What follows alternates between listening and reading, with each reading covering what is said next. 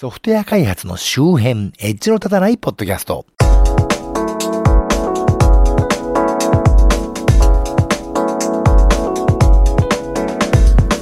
最近テレビとか、あんまり私は普通のテレビ番組は見ない方なんですけど、まあネットとかのね、地元長野県の情報なんかが目耳に入ってくることがありまして、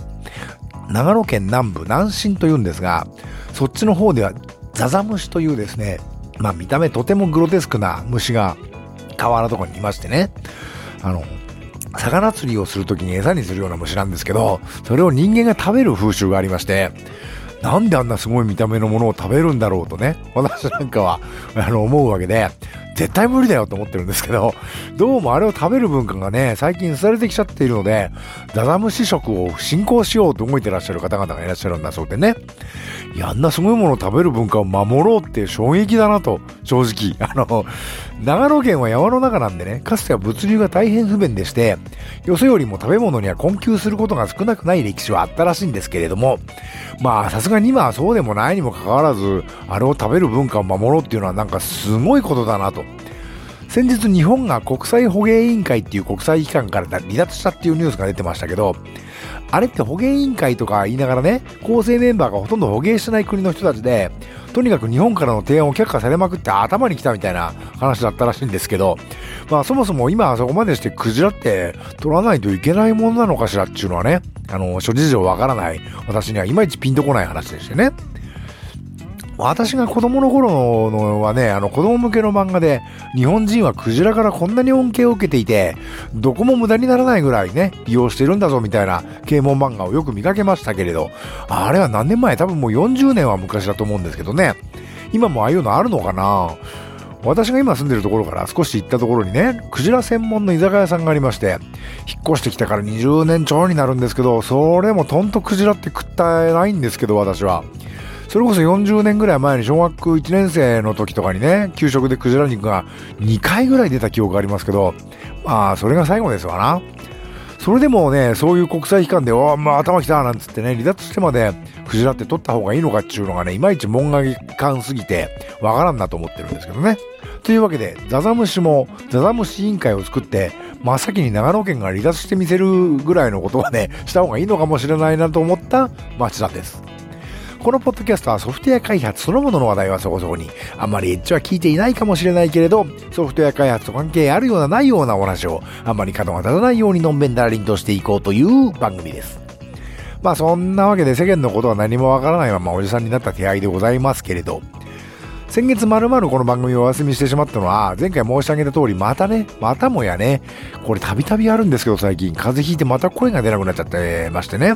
まだ今もね、ちょっといがらっぽいというかね、かすれ気味ですね。昔はこんなことなかったんですけどね、ここ5年ぐらいたびたびあるんですよね。で、まあ、いろんな意味でね、仕事にも支障がありますし、あの、まあ、水教とはいえ、このポッドキャストもやってますんでね、こういうことではいかんな、とは思ってはいるんですよ。で、ここ半年ぐらいはね、あのー、すごいうがいとかいろいろ対策したつもりなんですけどね、それでもこうなっちゃったっていうのがね、かなりショックだったんですけどね。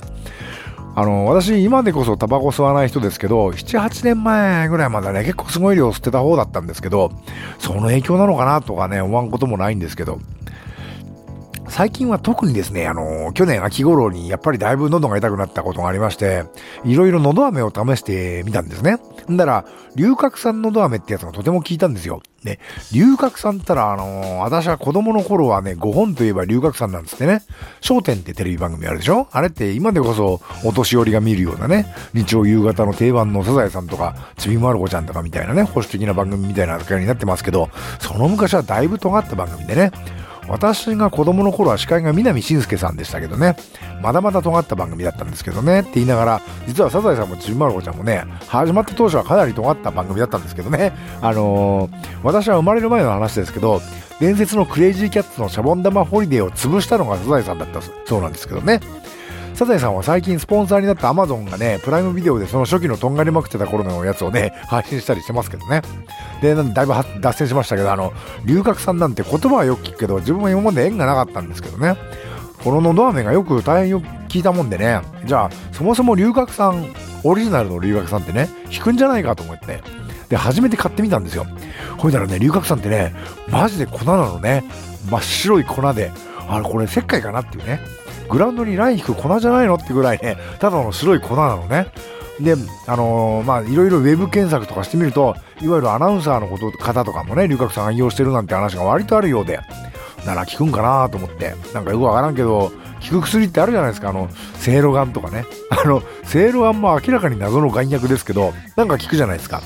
そういうやつなのかもしらんなと思いまして、というわけで買ってみましてね、服用しようと。なんか、すごい小さいさじがついてまして、それで一さじその真っ白い粉をすくってね、どんどんの奥の方にね、ガッとね、放り込んで、その後水飲んじゃいけないって書いてあるのね。それどうなのと思って、この明らかにただただ粉をね、喉の方に投げ込んでね、水飲んじゃダメってね、そりゃむせるというか、ゲホゲホってなっておかしくないんじゃないのと思いながらね、配信半疑で試してみたんですけど、なんかピキピキンって感じでね、お、マジかっていう感じでね、喉に吸い込まれるように吸収していく感じでね、全然むせないのね。多分その時の私にあったんでしょうね。で、割ともう予防だと思ってね、喉治ってからしばらくそれ続けたんだけど、続けてたのに、さすがに今回は風邪の方が強かったらしくてね。で、これやると水飲んじゃダメって言うから、風邪ひいたら水分取った方がいいだろうと思ってしばらくね、龍角さんはお休みしてたんですけどね。で、最近治ってきたんで、じゃあ龍角さんも復活しようと思ってね、またカッて飲んでみたらね、もうゴホゴホですよ。マジこれみたいなね、感じで、なんかもうしみる感じですね。ちょっと今の私の状態に合ってないってことなんでしょうね。あとね、私花粉症ではないんですけど、でも、大体子供の頃から今時の2月から4月の終わりぐらいの頃に体調を崩すことが多いんですよね。で、今は偏屈じいさんなので、お医者には行きませんけれども、子供の頃はまあお医者に行くわけですよ。で、その頃はまだ花粉症とか世間で言われてない頃だったんでね、それでもお医者さんでは、ああ、この子もあれだね、この頃に出るね、あの、アレルギーのあれだね、なんつって、最近なんか急に多いんだよね、なんて言われたことが記憶にありますけど、なので、いわゆる花粉症の皆様ほど顕著に症状は出ないにせよ、春先に何らかのアレルギーが出てるらしいっていうのはね、子供の頃からなんですけど、で、まあ、実は私、鼻で呼吸するのがすごく苦手でして、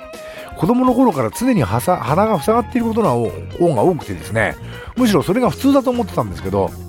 大人になっていろいろ見識が広まってくるとですね、あれどうも普通じゃないみたいだぞと思って、じゃあ俺も頑張って鼻で呼吸しようと思ったんですけど、あれできないよみたいなことをね、ずっと思ってたんですけどね。で、これを解決する手段はないのかしらとずっと思ってたんだけど、多分あれじゃないかと。鼻うがいかなってね 思いまして。で、いろいろ調べたらなんか難しそうみたいなんですね、鼻うがいって。まず、生理食塩水になるものを作らんといかんみたいらしいね、話があって、まずどうやって作ったらいいのかわからんと思って。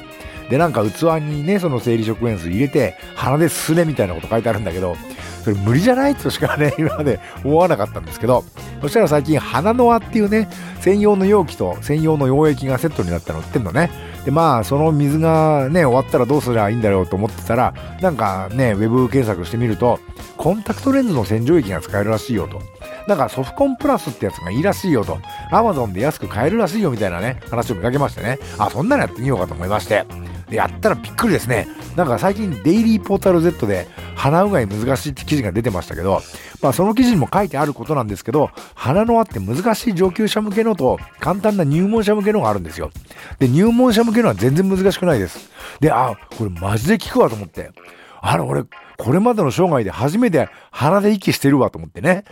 で、まあ、ついてきたうがい液が使い切りまして、次から Amazon でまとめ会社ね、ソフコンプラスでやってたんですけど、ソフコンプラスはなんかね、ちょっと抵抗感がありますね。なんかスッと入ってこない感じあります。まあそもそも鼻うがい用のものじゃないんだからね、作ってる人からしたら知らねえよって話だとは思うんですけどね。で、まあ4本ぐらいまとめ買いしたのはまあ使い切りまして、またこれ、また同じの買ったもんがどうしようかと思ってたら、近所のね、松清でコンタクトレンズ洗浄用食塩水っていうのがね、オリジナルブランドで売ってるの見かけまして、あ、こっちの方が Amazon でソフコンプラス買うよりいくらか安いなと思ってね。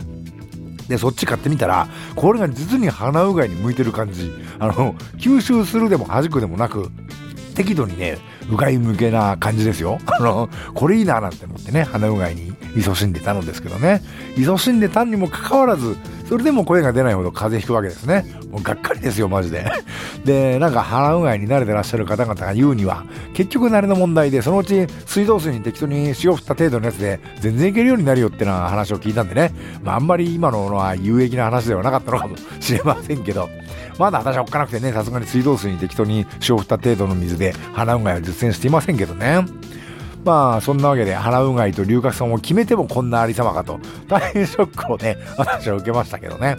でいろいろとウェブ検索してみたところね詰まるところは喉を守るには普段からマスクをつけて保湿してるのが一番だという話を見かけましてね。マスク依存症と言われようがなんだろうがもちろん会議の時とかそういう時には外せばいいけど